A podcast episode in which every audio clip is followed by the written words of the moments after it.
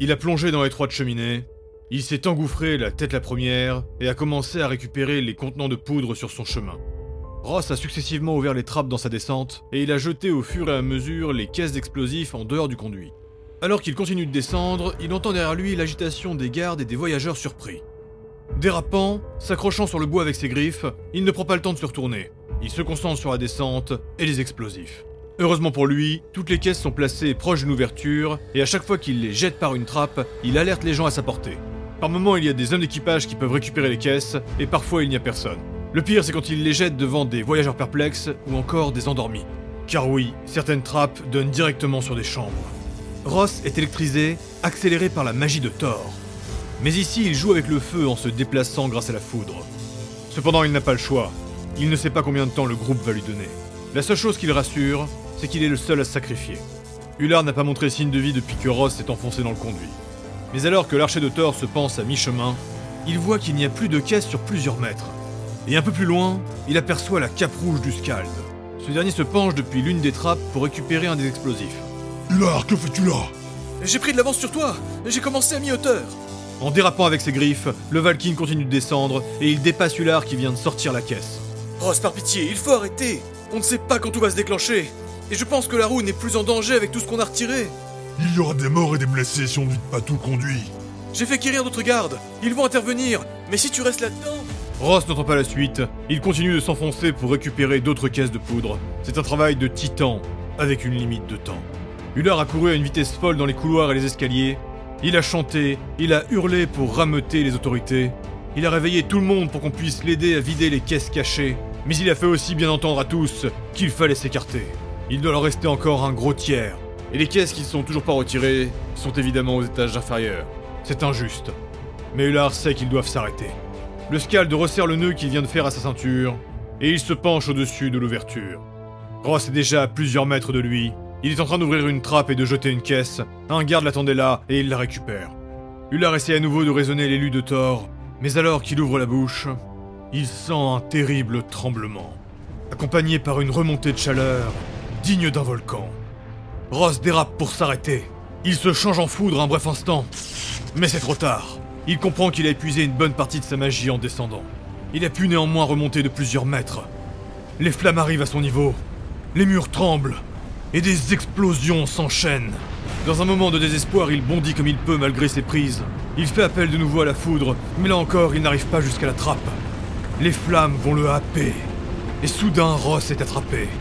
Hullard vient de sauter à la corde.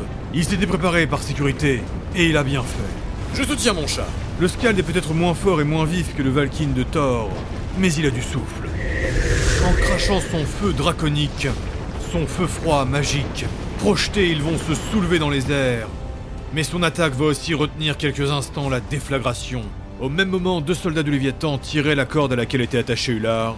Et c'est donc grâce à l'élan du souffle et à leur effort combiné qu'ils vont réussir à remonter les deux pierres étoilées.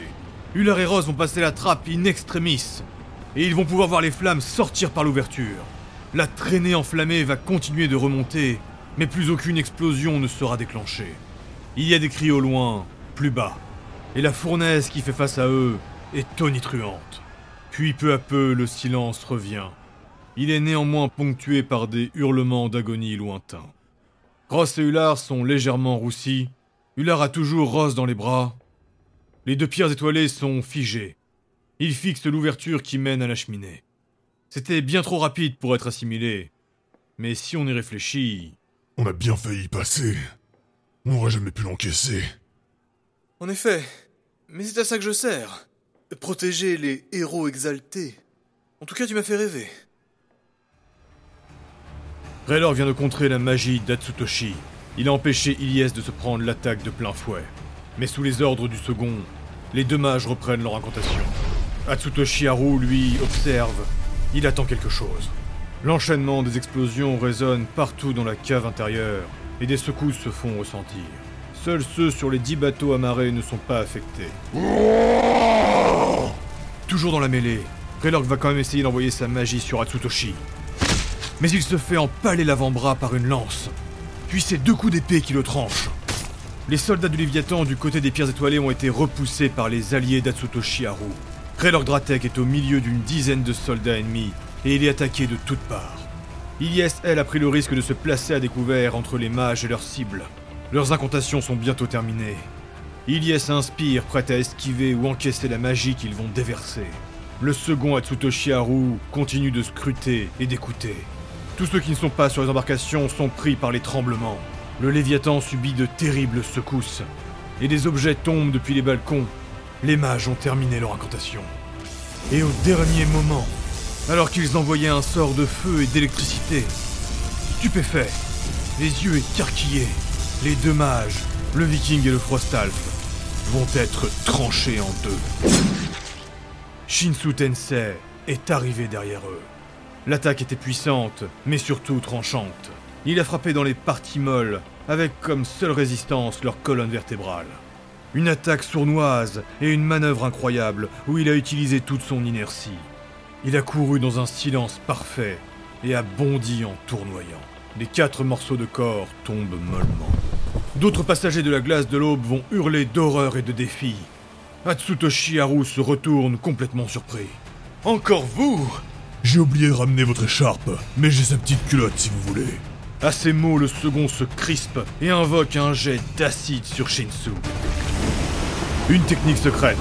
Shinsu fait vibrer son corps puis son bras, et en un instant, il frappe une centaine de coups légers en faisant virevolter son épée. Il dévie le gros de la magie, mais le jet est tellement puissant qu'une bonne partie va l'asperger et le blesser. Il n'aurait pas contré de la sorte, l'attaque aurait pu être mortelle. Shinsu a fait un pas en arrière. Il va pour s'élancer. Mais avec son deuxième bras, Atsutoshi Haru réinvoque la même magie. Le guerrier ne peut pas réutiliser sa technique. Son corps ne peut enchaîner cette capacité. Shinsu se retient de fermer les yeux. Il doit faire face à la mort. Un jet de lumière l'aveugle, et Ilyes apparaît devant lui. Elle a tout juste eu le temps de courir et de recharger son épée pour réutiliser le trait de lumière qui lui permet de se déplacer. Et la voilà maintenant qui prend la coulée d'acide. Les bras croisés pour se protéger. C'est son armure qui a pris le gros de l'assaut.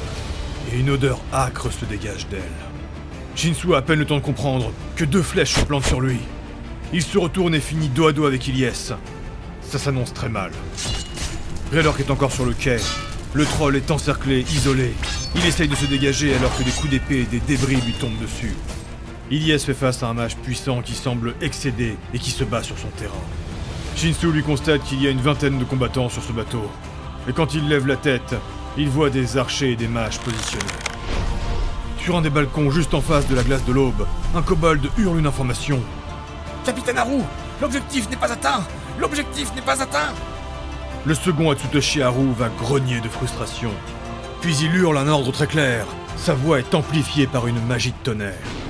Retraite Tous à la glace de l'aube On lève l'ancre À cet instant, au-dessus, au niveau d'autres balcons qui donnent sur le navire, des cordes tombent de tous côtés, et déjà des soldats glissent pour descendre au niveau du bateau et du quai.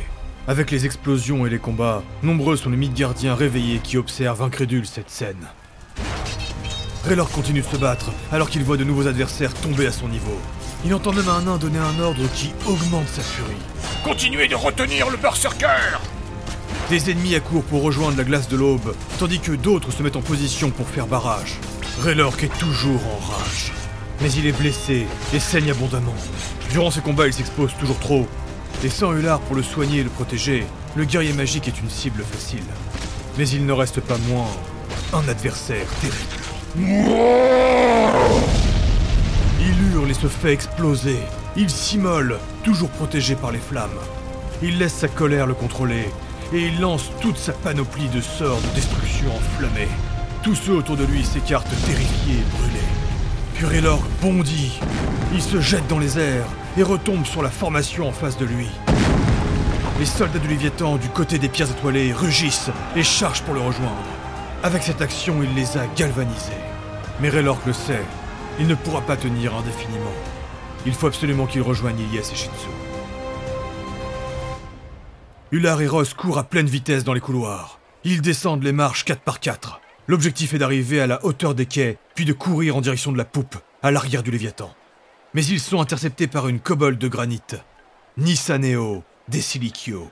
Messire, par ici, vite Sans réfléchir, ils foncent à sa suite. Ils sont encore trop hauts, et pourtant elle les emmène à l'arrière du paquebot. et il n'y a pas d'escalier pour descendre de ce côté. Ular se demande à quoi elle pense, mais Ross lui fait complètement confiance. Ils terminent leur course dans un bar avec un grand balcon.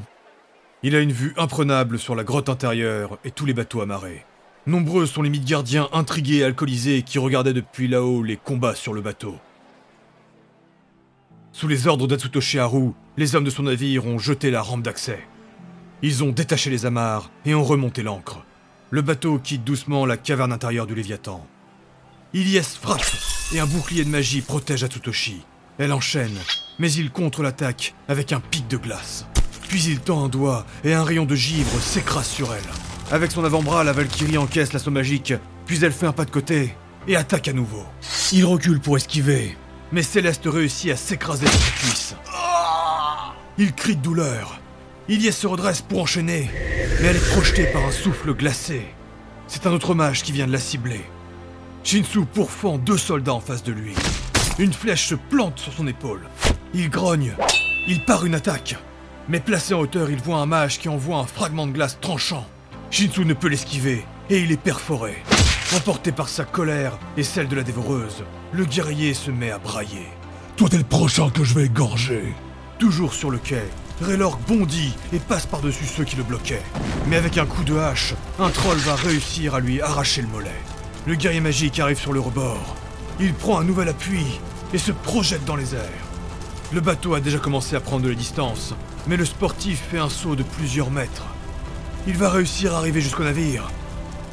Mais au dernier moment, l'impact d'une stalactite le projette en arrière. Raylork est traversé par le projectile glacé et il est emporté sur un bateau amarré. C'est le navire de Ruby, et il y a trois civils effarés en train de regarder. Depuis le balcon, Ular et peuvent apercevoir la gravité du combat. Mais surtout, la glace de l'aube est en train de quitter le Léviathan. La kobold de Nissaneo, elle, cherche quelque chose du regard, puis elle siffle, et quelqu'un lui répond. Accroché au plafond de la caverne cathédrale, l'un de ses frères lui fait signe. Elle vise avec une petite arbalète dans sa direction et tire.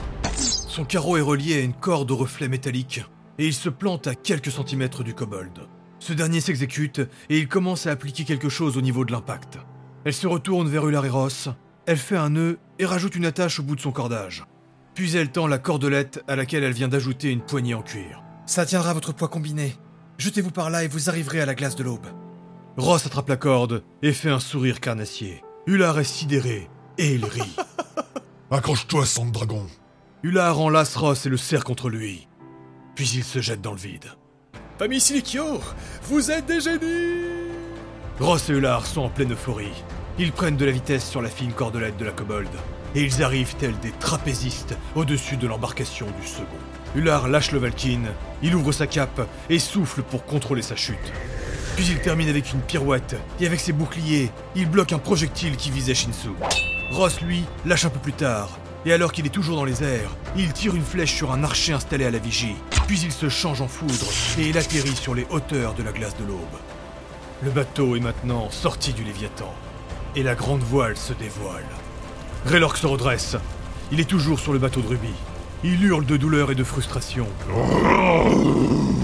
Il est encore en rage et des flammes jaillissent de lui. Cela fait d'ailleurs fondre la glace qu'il a pourfendue, mais ça fait aussi fuir les pauvres civils présents sur le pont. Une kobold tombe à son niveau. Elle n'est pas effrayée par le troll enragé. C'est encore Nissaneo. Messire Elle vise avec une arbalète qu'elle tient à deux mains cette fois. Et elle tire. Et son carreau se plante à l'arrière de la glace de l'aube. Là encore, il y a un cordage métallique attaché sur ce dernier. La corde est plus épaisse que pour celle d'Ular et Ross, mais c'est toujours ridicule pour un troll de la taille de Raylor Dratek. Le berserk est en colère. Il va pour la frapper. Mais la kobold lui montre du doigt le navire, et ensuite la corde qui y est attachée. Elle tiendra votre poids. Et c'est inifugé. Raylor braille et se jette sur le cordage. Mais ça, vous vous en fichez. Il tombe à l'eau et commence à tirer sur la corde pour rejoindre le bateau. Maintenant que le guerrier magique en furie est parti, les hommes de Ruby sortent doucement de leur cachette. Un des frères de la famille Silikyo arrive au niveau de Nissaneo. Il est en sueur à force d'avoir couru partout. Est-ce qu'on doit le suivre? Elle réfléchit, pensive. Alors que le troll en feu est en train de rejoindre le navire, elle peut voir que de la foudre s'abat sur l'embarcation et qu'il y a de nombreuses explosions. J'ai bien peur que les gens qui seront sur la glace de l'aube ne reviennent pas vivants. Gardons nos distances pour l'instant.